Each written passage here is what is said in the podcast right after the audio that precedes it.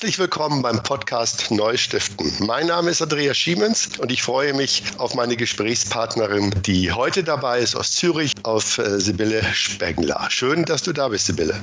Ja, guten Morgen, Andreas. Ich freue mich auch hier zu sein. Ich vermute, dass dich in der Schweiz unsere Hörerinnen und Hörer äh, alle kennen werden, in Deutschland vielleicht noch nicht. Magst du dich bitte kurz vorstellen, wer du bist und was du machst? Ja, sehr gerne. Äh, Andreas, auch in der Schweiz bin ich noch nicht so bekannt, glaube ich. Also ich bin äh, Sibylle Spengler. Ich habe die Mitte 50 schon überschritten. Ich bin seit bald drei Jahrzehnten im NGO-Bereich tätig in verschiedenen Funktionen. Bin heute Gründerin und Managing Director meiner eigenen äh, Kommunikation- und Fundraising-Agentur Fantastic. Und ich bin auch Präsidentin von Swiss Fundraising. Das ist der Berufsverband der Fundraiserinnen und Fundraiser in der Schweiz mit heute unterdessen über 900 Mitgliedern. Und jetzt dieser Schritt von der NGO in die Beratung ins eigene Unternehmen. Wie fühlt sich das für dich an? fühlt sich wunderbar an. also, äh, aus, aus verschiedenen Gründen. Also ich, ich habe äh, erwähnt, dass ich seit äh, eben fast 30 Jahren in verschiedenen Funktionen bei NGO tätig war. Als, äh, ich habe irgend als Produktmanagerin bei UNICEF gestartet, bin dann als Direct Marketing Fundraiserin zu Greenpeace gekommen das erste Mal und habe dann so meine ganz verschiedenen Stationen gehabt, habe sogar dazwischen auch mal drei Jahre in Kolumbien als Beraterin gearbeitet. Das war meine erste Beratungstätigkeit in diesem Sinne für Friedensorganisationen dort, auch im Bereich Strategie, Marketing, Fundraising.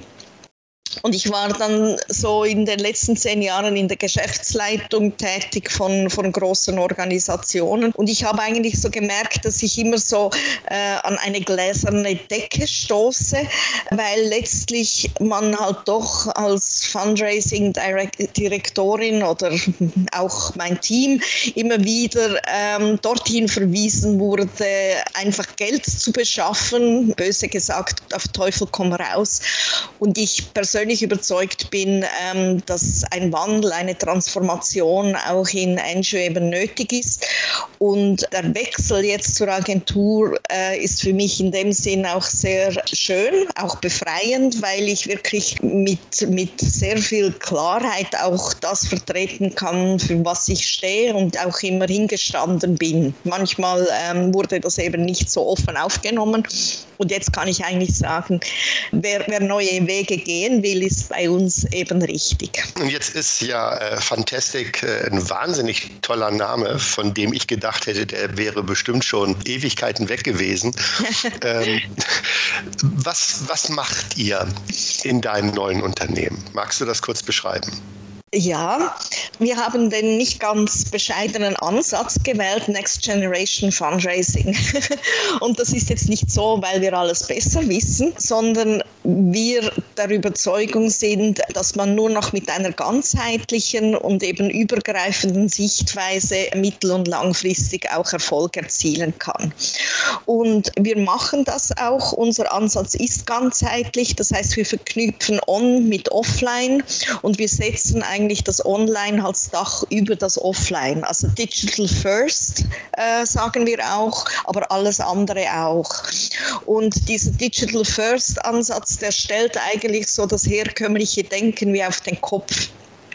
Ähm, wenn ich jetzt, um ein Beispiel zu, zu nennen, ein Mailing machen möchte, um Mitglieder zu gewinnen, sei jetzt das ein Outhouse-Mailing, ein Kaltlisten-Mailing oder ein Streuwurf oder wie man das dann auch nennen mag oder, oder was man dann auch braucht, ist es eher sich zu fragen, okay, was ist unser Ziel und wie können wir möglichst viele Touchpoints generieren bei den potenziellen Spenderinnen und Spendern, um dann, wenn das Mailing draußen ist, auch wirklich wirklich die Spende auszulösen. Das heißt, die Kampagne beginnt schon viel vorher und geht auch nachher noch auf den Online-Medien, Social Medias weiter. Es geht also im digitalen Bereich nicht mehr darum, einfach einen weiteren Kanal zu bedienen, sondern die bestehenden Kampagnen eben einzubetten. Ja, das wäre jetzt auch mein Eindruck gewesen. Wenn du sagst äh, Next Generation Fundraising, dann denkt man natürlich immer erstmal an die jungen Leute und an eine App. Mhm. Ähm, aber du sagst, äh, vielleicht kann man es auch so übertragen, die nächste Generation des Fundraisings ist tatsächlich erst das Digitale äh, an der Spitze äh, in der Kommunikation und dann die bewährten Fundraising-Produkte hinten, hinten dran. Wie sieht denn äh, aus deiner Sicht so der digitale Alltag in gemeinnützigen Organisationen überhaupt aus? Ist das, ich höre ja immer wieder, dass äh, digital nicht so gut funktioniert wie das äh, klassische Fundraising. Hast du da jetzt eine Antwort drauf mit deinem mhm. Team? Mhm. Also du gibst mir ein gutes Stichwort und äh, wir sagen da halt jeweils, es gibt Branchen, die das eben schon erfolgreich vorgemacht haben. Meine Partner in meiner Agentur, die kommen aus dem Retail-Bereich, also aus dem Wiederverkauf. Die haben in den letzten zehn Jahren eigentlich im Retail-Geschäft die ganze Digitalisierung durchgemacht. Und äh, vor zehn Jahren hat, hat ihr noch niemand geglaubt, dass ein Bett online gekauft wird, oder? Und das ist eigentlich das gute Beispiel. Da hat man früher auch gesagt, also wenn ich einen Laden eröffne, dann mache ich Cash zweieinhalb Millionen Schweizer Franken vielleicht in dieser und dieser Zeit. Und wenn ich jetzt diesen Betrag, was mich der Laden kosten würde, einfach in Online stecke, dann nehme ich ja nichts ein. Und da kann man sagen, gerade jetzt, äh, auch während Corona, hat sich bewiesen, wie gut eben äh, Voraussicht war. Also ähm, eben genug früh darauf eingestellt zu sein. Und einfach zum, noch ein Beispiel zu, zu nehmen aus dem Retail. Also früher wollte man einen Turnschuh und dann ist man ins Geschäft gegangen, hat sich da vor das Gestell hingestellt und hat mal angeschaut, ja, welcher Turnschuh würde mir gefallen und welcher passt dann. Und heute funktioniert das ganz anders. Also heute sagst du, ich will einen On-Turnschuh, der da äh, Roger Federer auch bewirbt dann googelst du mal zuerst auf dem Handy und schaust, ja, ähm, was gibt es denn für On-Modelle? Welche, welches Modell wäre dann gut für mich? Welches gefällt mir? Und dann habe ich eines ausgewählt und dann schaue ich vielleicht, äh, ja, wo kriege ich das in meiner Nähe? Und dann äh, kommt vielleicht irgendwie das Ochsner Sportgeschäft äh, bei mir in der Nähe und da kann ich noch schauen, ja, hat er das jetzt in seinem Sortiment? Und wenn ich sehe, ja, das ist im Sortiment, Moment, da gehe ich dann wahrscheinlich noch in den Laden und probiere das Modell. Und in dem Sinn ist das, äh, es fu funktioniert einfach ganz anders. Du bist zuerst meistens digital unterwegs und wir behaupten das auch bei Angio, dass so sein wird, dass, dass sich die Kundinnen, Spenderinnen vorher online informieren. Wenn ich jetzt das übersetze auf deine Frage, wo stehen eben Angio heute? Dann glaube ich, dass äh, NGO genau noch so denken, ja, das ist ein Fundraising-Kanal und der funktioniert einfach nicht. Also die Barriere ist eigentlich, die größte Barriere sehe ich in den Köpfen der, der Mitarbeiterinnen in den NGOs. Ist denn für dich das Digitale äh, nur der Kanal oder muss man nicht auch äh, bei der Umsetzung, bei den Inhalten äh, sich neu orientieren, umdenken? Also ich glaube, der Content, der bleibt, der darf der gleiche bleiben bleiben in dem Sinn, wir haben ja spannende Geschichten bei uns in den Spendenorganisationen. Aber wir, wir sollten sie anders erzählen, denke ich. Also es ist eher das, das uh, Storytelling, das sich ändert und nicht der Content. Also die Aufbereitung auch der Geschichte, die ist einfach etwas anderes auf Online, halt auch, vor allem auch sehr viel kürzer. Und ich glaube auch, dass das gut ist, weil, weil Angel noch oft so aus der Sicht, was will ich denn alles erzählen und sich gar nicht fragen, ja, was will der oder die dann eigentlich hören hören oder lesen. Und da muss man wie auch äh, einen Seitenwechsel vornehmen. Also wie viel, wie viel Content ist eigentlich noch adäquat in der heutigen Zeit? Und äh, die Erfahrungen, die deine Partner machen, und das sind ja sowohl Partner in der Schweiz wie auch in Deutschland, wenn ich das richtig weiß. Äh, du hast es gesagt, sie, die haben wahnsinnig lange Erfahrung schon äh, aus der klassischen Wirtschaft.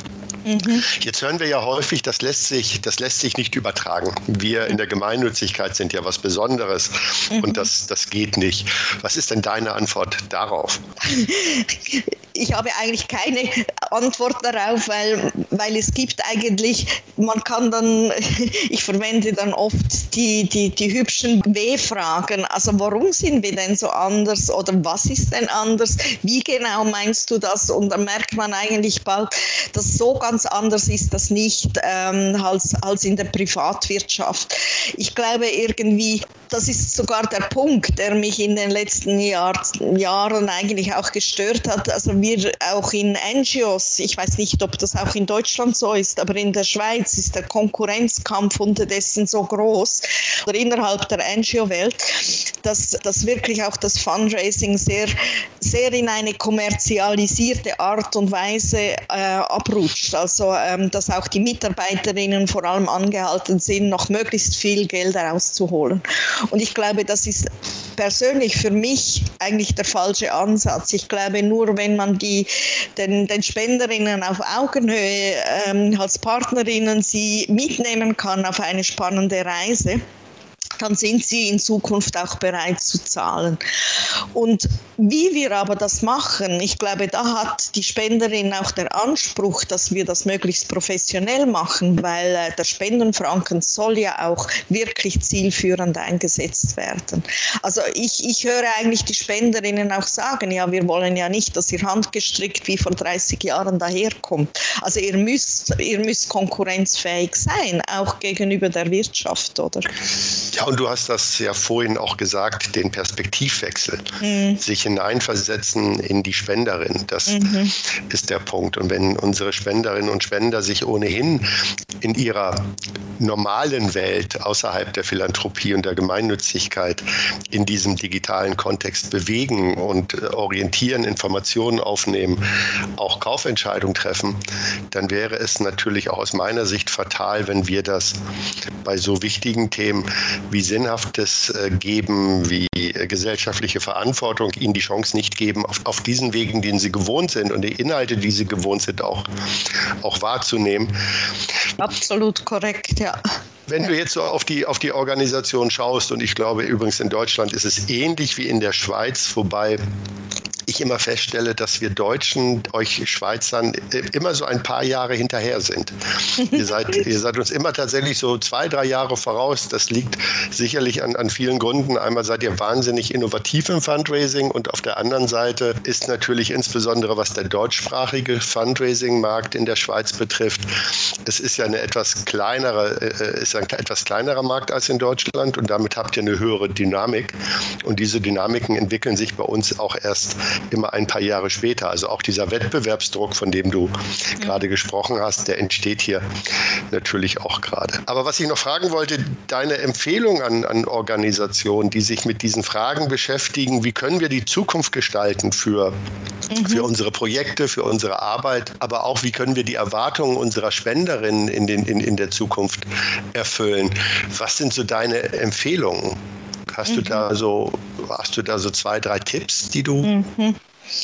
Also ich, ich finde, man, dass man das Fundraising einfach wirklich von Beginn weg übergreifend denkt. Also, dass eben Fundraising und Kommunikation und Kampagne, also Inhalt, Content der Organisation, wie, wie sagt man eigentlich so, äh, alles zur DNA gehört. Also, das ist wie Teil davon, nicht, dass man äh, das eine gegen das andere ausspielt oder sagt, ja, was, was, was, was befiehlt zuerst? Oder? ich habe so viele Diskussionen gehabt, ja, wir wollen diesen Content, ja, aber der funktioniert nicht bei unserer Spenderschaft und so. Und, und dass hier so eigentlich wie miteinander gedacht wird, weil wir wollen ja alle das gleiche Ziel. Und darum herum eine, eine coole, kleine oder große Kampagne zu knüpfen. Das ist eigentlich so das Erste, also übergreifend denken. Ja. Und dann das Zweite ist für mich so Think Big, Try Small and Scale Fast. Also so in Loop- und Cycle-Systemen denken und den Prozess als Lern- und Entwicklungsprozess betrachten und nicht einfach immer gerade das Finanzielle oder das Ziel dahinter zu sehen, sondern zu sagen, wir müssen ins Handeln kommen und das ist eben der dritte, sehr schnell handeln in kleinen Schritten. Also dass äh, Digitalisierung einem nicht irgendwie als Damoklesschwert über einem hängt und denkt, wow, das erschlägt mich, ich weiß nicht, wie das machen, sondern wirklich eigentlich so in kleinen Schritten sehr schnell probieren und und dann immer wieder anpassen. Das wäre eigentlich so meine, meine kurzen drei Tipps. ja, das ist natürlich äh, großartig, diese, das auf diese drei Punkte zu bringen. Lass uns zum Schluss noch mal eine kurze Frage diskutieren. Mhm. Jetzt ist ja digital aus meiner Sicht nichts, was man, für das man sich entscheiden muss oder kann, mhm. indem man sagt, oh, ich mache jetzt digital oder ich lasse es. Ich mhm. glaube, dass äh, die Organisationen, die digital für sich noch nicht entdeckt haben, eine ganz, ganz große Chance haben. Mhm. Äh, sie können den ganzen Entwicklungsprozess in den anderen andere Stecken überspringen. Aber eine äh, zumindest nach meinem Gefühl, aber du bist die Expertin, nach meinem Gefühl können sich Organisationen nicht mehr entscheiden, sondern sie müssen sich digitalisieren und zwar komplett über das Denken, wie du es gesagt hast, bis hin zu der Art und Weise, wie ich meine Geschichten erzähle, wie ich emotionalisiere, wie ich meine Inhalte transportiere und natürlich auch die Wege. Ist das so radikal? Digital oder, äh, oder Dinosaurier sein, also sterben, ist mhm. das tatsächlich die düstere Botschaft? Botschaft am Ende unseres Podcasts? ich lache, aber es ist so, meiner Ansicht nach. Also äh, wer, wer den Mann, Wandel nicht angeht, der wird in Würde sterben oder eben nicht in Würde. Nein, ich glaube, man kommt nicht mehr drum herum. Also in der Tat, je früher, desto besser. Jetzt bin ich natürlich auch ein Optimist, deshalb möchte ich unseren Podcast nicht mit der düsteren Botschaft äh, gleich abschließen, sondern mit der guten.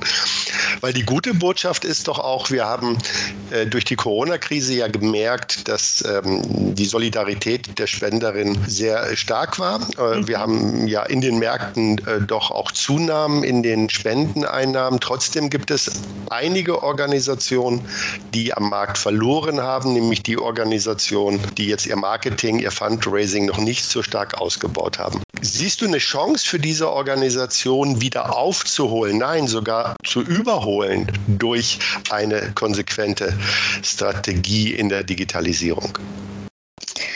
Das glaube ich, ja. Also es ist sicher, kommt sicher darauf an, äh, man muss jeden einzelnen Fall wahrscheinlich spezifisch und genau betrachten. Aber ich glaube in der Tat, dass das möglich ist, wenn die Bereitschaft da ist, auch sich radikal zu handeln. Und, und wie ich schon einmal gesagt habe, diese Barrieren sind oft im Kopf und nicht in, im, im Umfeld oder im Kontext da. Also man, man muss diese Barrieren im Kopf überwinden. Und ich glaube, dann steht auch alles offen, wieder erfolgreich zu sein und andere wieder zu übertrumpfen. genau. Das heißt also, liebe Sibylle, das äh, Fundraising der Zukunft muss radikaler angegangen werden. Das Fundraising der Zukunft wird digital sein. Und äh, wenn wir erfolgreich sein wollen, müssen wir in den Organisationen das einheitlich denken, so wie es auch in der Wirtschaft ist, dass der ja. Marketingvorstand genauso dazu gehört wie der äh, genau. Vorstand in der Produktion, dass wir das Fundraising nicht mehr als ein notwendiges Übel sehen, sondern eigentlich äh, als die Basis unserer digitalen Strategien. Ist das richtig? Das ist absolut richtig. Du bist ja auch der gute Fundraiser und besser hätte ich das nicht sagen können. Ich danke dir, liebe Sibylle, für dieses spannende Gespräch und den Einblick in deine neue berufliche Laufbahn. Ich wünsche dir so von Unternehmer zu Unternehmerin dafür alles Gute und freue mich, bald wieder von dir zu hören. Danke, danke dir, dass, Andreas. Danke, dass du dabei warst. Ja, bis bald. Ciao. Tschüss.